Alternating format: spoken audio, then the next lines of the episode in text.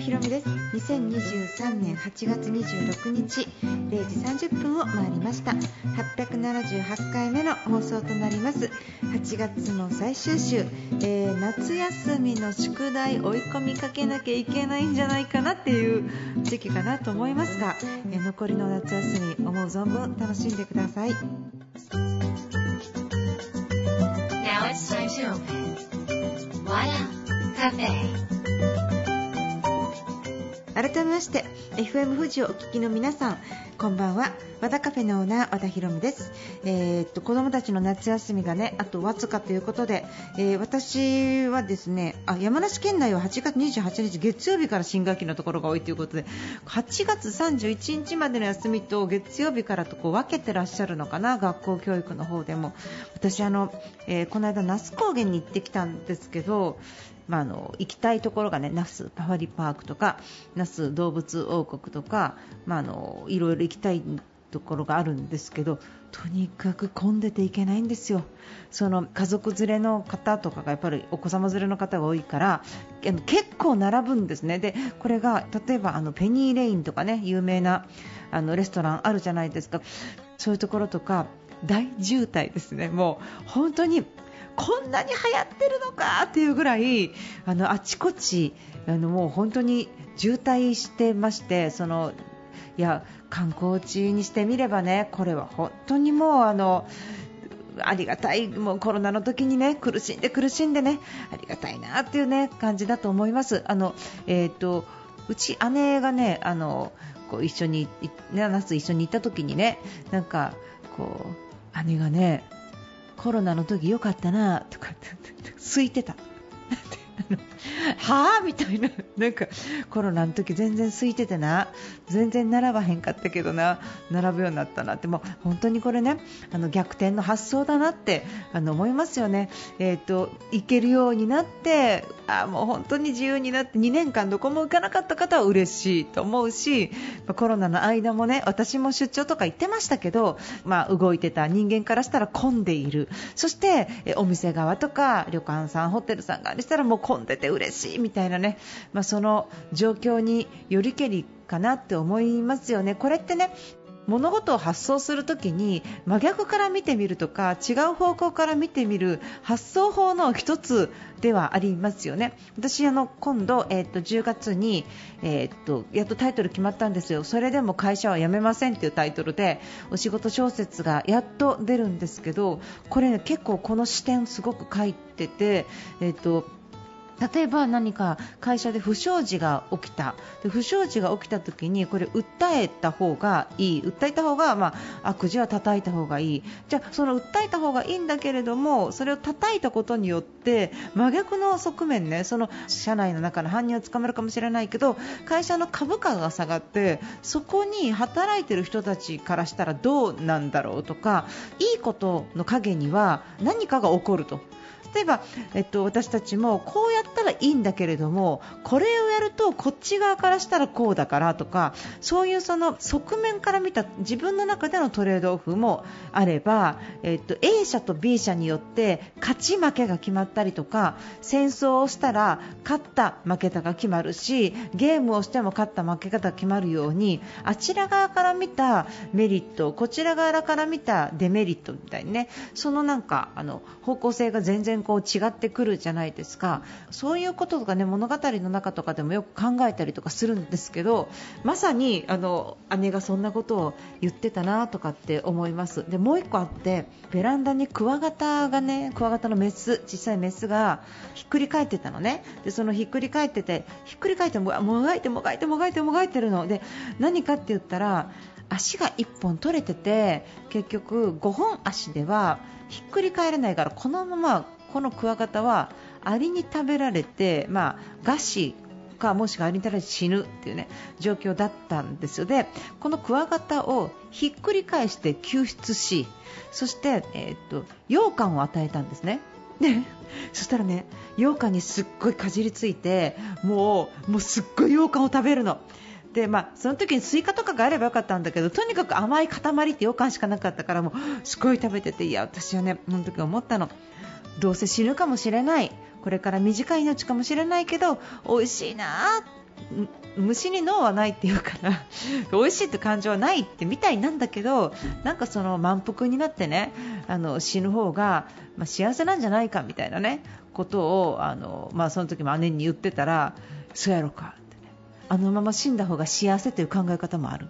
だ無駄に命を長引かせたことによって結局5本足で歩けなくって木も登れなくってじゃああれ以上生きていく方法がなければそこで羊羹を与えたことがこの彼女にとっていいか悪いか分からない哲学みたいな話になってそれでそうかって言っていいことしたのか悪いことしたのか分かんないなみたいな話になってそれからそれほっといたらその後その羊羹に右側から、えー、っとクワガタメススで左側から大型のアリ5匹っていうねその、えっと、分かち合って食べてたんだけど、まあ、クワガタこれねアリに食われるんじゃないかなと思って私ちょっと心配してたんだけど、まあ、これも自然の摂理だからと思ってねそのままほっといたんですよでそのままほっといてなんかこうお風呂とか入ってもう一回ちょっとクワガタの様子をちょっと見に行ったらアリ用の羊羹とクワガタ用の羊羹に分かれてたんですよ。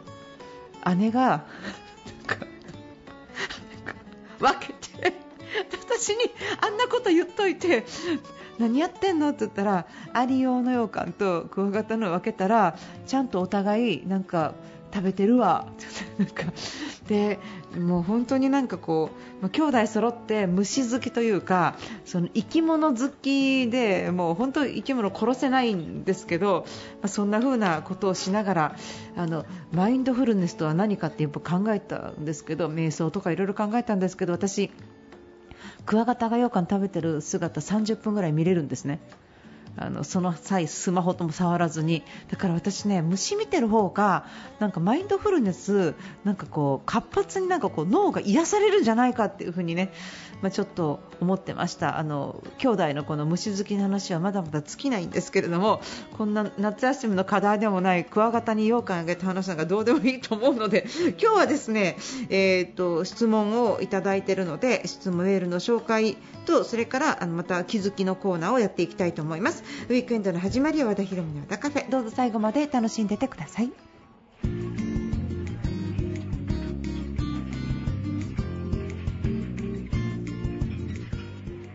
くるりで In Your Life をお届けしました。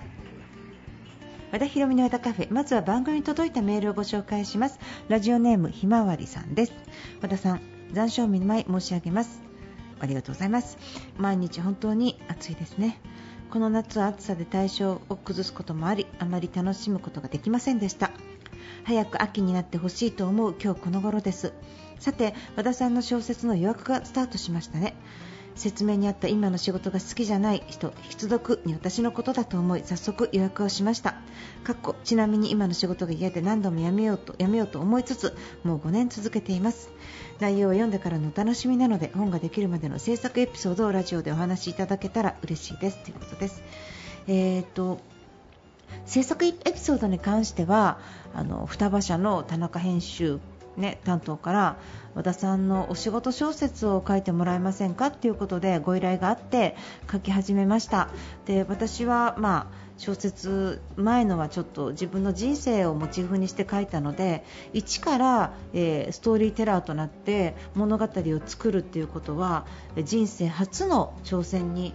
なりました。で、まあ、なのでお仕事小説ってどういうものかなっていうふにね池井戸潤さんみたいなことが書けるわけでもないしどうしようと思いながらで、えっと、じゃあどこかで活躍する。で私派遣会社さんであの役員をやってたことがあるのでその派遣会社さんを背景にしようかなって。でそれは派遣会社さんっていろんな会社にあのスタッフを派遣するので、まあ、いろんな現場のことがまあ、あの反映できるかな？いろんな人が反映できるかなっていうことがありました。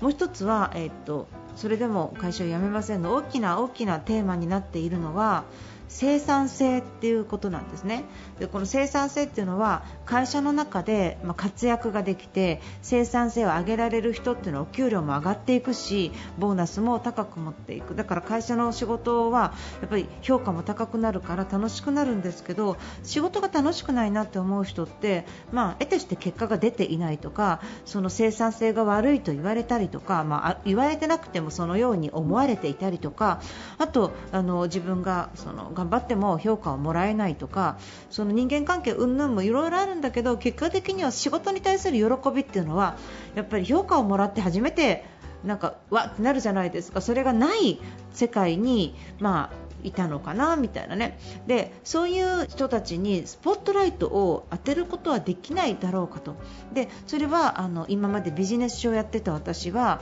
そのどちらかというと生産性を上げるにはどうしたらいいかということをテーマにして書くわけですねビジネス書って。例えば睡眠の方法でもそうだしダイエットの方法でもそうだし、えー、っと効率アップの方法でもそうだし、えー、稼げる方法でも全部全てのビジネス書っていうのは生産性を上げて結果を出すために書かれているものじゃないですか。だけど小説の中で生産性を上げないとかすぐに上げられない人が活躍できる方法はないのかなっていうのがねまあ、この大きな本のテーマなんですね。だから、えーと、弱者と呼ばれる方とか、まあ、あのそういう会社の中で役立たずってとかね大損を出してしまったような役立たずって言われてる人たちが実は活躍できる場所があるとかこっちの方向から見たらすごい活躍してるんだみたいなねそういうこととかをちょっと書きたいなというふうに思いました。あとはあのそうやってパワハラとかセクハラとかモラハラとかそういうものがある中でもなんかこう自分のやりがいとかそういう中でも見つけていくっていうことをあのテーマに書きました。なので私が手助けしたいというか自分が誰かの役に立ちたいなと思うとやっぱりそのこれからなんか今マイナスなんだけど人生大逆転したいなとか会社辞めないし家族もこのままだし自分の病気は消えないし要点思考なんですけど今、目の前は消えないんだけど何にも昨日と何にも変わってないんだけど自分の心がパッと変わったらあ何にも変わってない世界だけどすごく変わったっていう風に見えたりとかすること。それからなんかこう例えばどんどん出会いを広げてどんどん転職をしてっていう風に自分のテリトリーを横展開で広げるよりもその1人の人間とか1つの場所とかを深掘りしていく人生の方が味があるんじゃないかっていうようなそのいっぱい知らなきゃいけないいっぱい見なきゃいけないっていうことよりも1つを掘り下げるっていうことを、まあ、最近そういうことをやる人が少なくなった。でもそっちに価値があるんじゃないかっていうことを、まあ、ちょっと大きなテーマとして取り上げながら、えー登場人物7人が、えーとまあ、いろんなことで奮闘しながら、えー、自分の中で何かを見つけていくっていう話を書きました。えーとまあ、読んでいただいて何か感じていただけることがあれば嬉しいなというふに思いますそれでも会社を辞めませんかな、えー、というタイトルになりますので10月上旬に、ね、発売になりますぜひ読んでみてください。カフェスティーリー・ダンでペグお送りしました。えーと、今夜の気づきといいますかあのこの間、山梨行ったんですよ、私、山梨行ってあのフィールドバレーってねなんかこう、まあ、フィールドだから屋外でねバレエを見るっていうのを、まあ、ちょっと見てその後平山郁夫シルクロード美術館とか、まあ、うなぎ屋さんとか、えー、それからあと,、えーとどこ行ったっけ？それしか言ってないわ。それしか言ってなかった。ってそれでなんかまあ山梨ってフィールドバレー毎年やってるみたいなことをちょっと聞いて初めて行ってね知らなかったんですけどくるみ割り人形をちょっと見てきました。くるみ割り人形ってなんかこうストーリーが非常に分かりやすくてたくさんの人がこう出てくるのでまあ面白く見れる演目の一つかななんてこう思ってるんですけど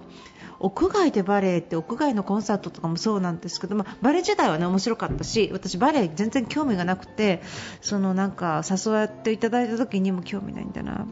寝たらどうしよう。寝たらどうしようと思いながらこうもし私がうたた寝をしてしまってった時のその収集はどうしようかっていうね。そういうのをこう考えながら行ったんですけどあの寝たのちょっとでしたね。じゃあ寝てんだみたいなね。ちょっと一部のちょっとだけ。まあでも2部からはちょっと元気にこうしてたんですけど。まあ、あの屋外の、ね、コンサートにしても何にしてもあの雨降ってたんですよ、当日。いやこれ連れてっていただいたのがね山梨中央銀行元頭取の新藤会長元会長になるんですけど新藤さんにね連れてってもらった時にいやこれ雨の時どうするんですかって今雨ガーガー降ってますけどって言ったら中止ですとえ中止になったらチケット返金ですかって返金ですで、えー、と1000席ぐらいお席があるのでいくら、えー、8000円として800万？やっぱり役者さんもいっぱいいて練習もして照明も花火も全部用意した中で、えー、天候が悪くなると、えー、1日につき800万返金になるっていうことをね、まあ、恐ろしい気持ちで、まあ、なんか計算してたわけです、いくらになるのかなとかね。でだから屋外でやるってすごい危険だし何やんなきゃいいじゃんって思うぐらいやっぱりその雨が降って今までも何回も中止になったりとかあのしているわけですからやっぱり何でもそれでもフィールドなんだみたいなね考えるんですけどやっぱりお金の損得とかこれでもうここだとリスクが多いとかこう雨3日間降ったら2000万以上の損害になるとかそういうこととかを考えてるとやっぱりいいもの作れないんだなってやっぱ思いますよね。なんかこう途絶えそうなったとしてもやっぱり外でやるのがいいんだと。虫の声を聞きながら星を見ながら月の光を浴びながらそしてそこの全体的な景色と雰囲気とマッチングした要はコラボレーションしたバレエのステージを見てそしてエンディングに花火がパパパパーンって打ち上がるみたいなああいう世界観は屋内では出せないですもんね。やっぱりその損をしたって何したってこだわり抜いてるステージなんだなと思ってちょっと見てました。なんかこう物事をなんかやるときってどうしても損得感じちゃうことあるじゃないですか。でこれしたらお金がかかるなとかこれしたら失敗したら嫌だなとかでそうすると会社で何か物を作るにしても何か企画をするにしても皆さんが何か買い物するにしてもすごい無難なものに行っちゃうんですよね。なんかこうこの程度でいいやとかこれなら失敗がないとかで本当に欲しいものとか本当にやりたいものじゃない2番目の選択。要は優先順位が途中で変わっちゃうっていうことがよくあって最初の優先順位っていうのは本当に面白いことワクワクすることをやりたいとか本当に自分が気に入ったデザインのものを手にしたいと思っている優先順位がいろいろ調べたりとかしている間にこの本当に得意なデザインなんだけど使いづらいなとか高いし損したらどうしようとかこれを使いこなせなかったらこんだけ損するぞとか損得感情で考えた時に本当に欲しいものって損得感情だけだったらランキング1位にならないことが多いんじゃないかなって思うんですよ。でランキング1位じゃないことを人生の中でこう一番やりたかったことじゃなくって無難に決めたもの妥協して決めたものっていうものだけで人生が彩られていくとちょっと寂しいのかなっていう気はしなくもないなって思って、まちょっと考えてました、まあ、そんなことをバレエを見ながら人生の価値とはとかね有意義な生き方とはみたいなことをね考えてた時にやっぱり雨が降る危険を犯しても外でやるから美しいんだと。なんかその覚悟とかリスクを背負った瞬間にそのクリエイティブ性みたいなものって大きくなるんだなって、すごいそんなことをあの感じた山梨ツアーでした、えー、平山郁夫さんのシルクロードの話が全然シルクロードの死も出てこなかったみたいな感じですけどあのとにかくフィールドバレーね。なんか雨降らなくってよか私が見に行った時は、まあ、降らなくってよかったなっていうことでした。なんかね雨降って中止だから3年間とも雨で行けてない人とかいるらしいんですよね。その日だけ。よっぽど見るなみたいな神様お前は絶対見てはいけない。お前には見せない。見せないぞって神様によっぽどなんかこうあの弾かれている人なのかなって。すいません、なんか自分が選ばれたみたいな言い方してねこういうこういう言い方が大体私やらしいんですよね。本当にあのやらしい言い方をしてどうもすいませんでした。あのとにかく10月に出るあの小説ぜひ読んでみてください。こちらの番組でもあのまた朗読をさせていただきたいと思いますのでよろしくお願いします。カフェ